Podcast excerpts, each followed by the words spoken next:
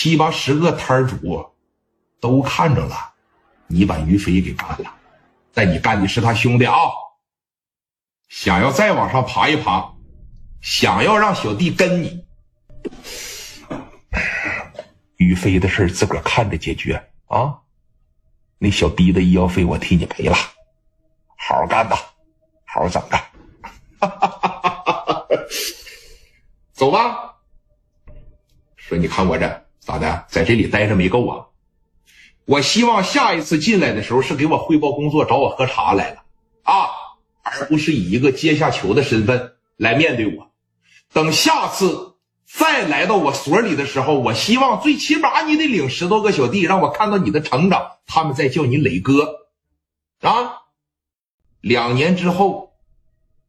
我希望看到这一片的一把大哥，这边一帮那个一伙瞅着你都麻，都得叫你磊哥，明白了吧？好好干，我这边也不急，给你机会啊。说你看王所长，嘿嘿嘿小孩他妈情商挺高啊。行了，去吧，只要别捅破天，我这边都能支持你。去吧，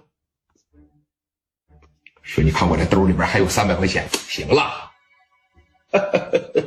等你成为这一片的老大，那你每个月要给我的可不是几百了，那可是几千甚至上万啊！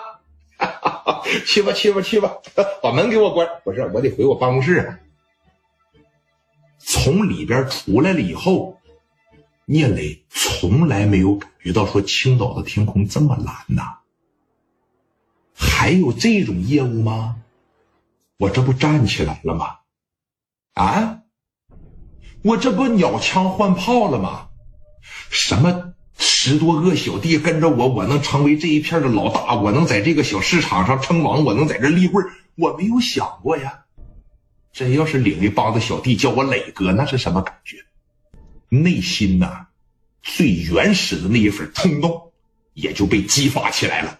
但是，王所长的一句于飞的事你得自个儿看着解决。我不着急，但你得尽快给我答复。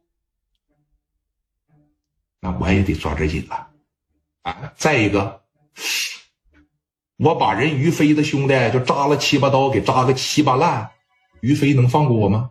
啊，那不行吧？但是眼巴前聂磊只有一个事儿，回到我的四十号摊位，接着卖好我的皮鞋。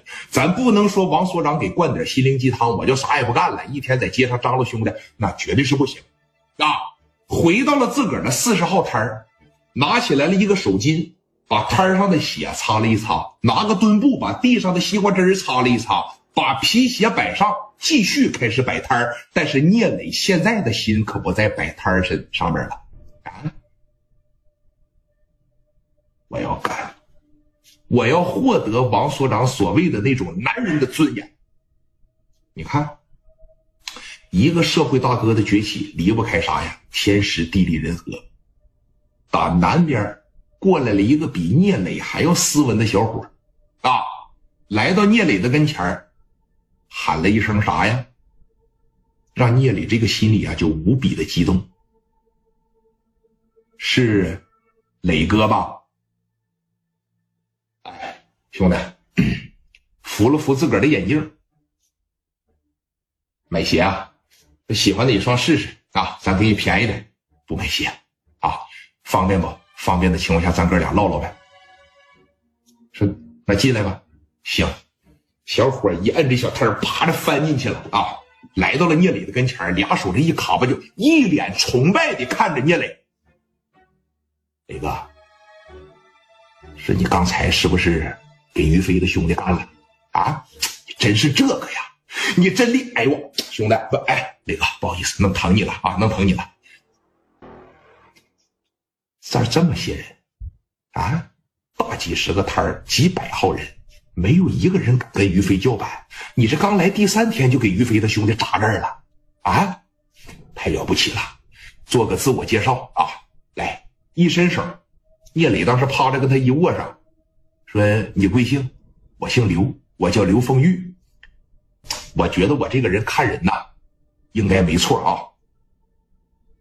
以后咱在一块玩呗，我总感觉你能成点大事你身上有一种说那样的感觉，我也会看相啊。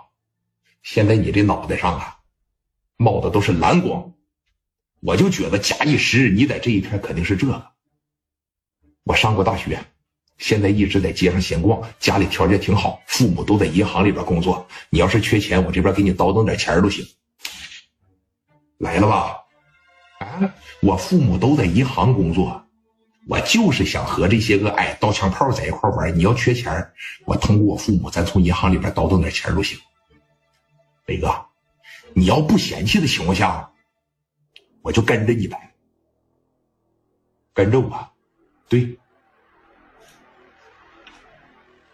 我这穷小子一个，谁不是穷小子一个整起来的呀？你得对自个儿有信心。你穷小子一个，我刘丰玉对你有信心呐。你这么的，让我辅佐你。我这人呐，鬼点子挺多，行吧？让我当你的军师。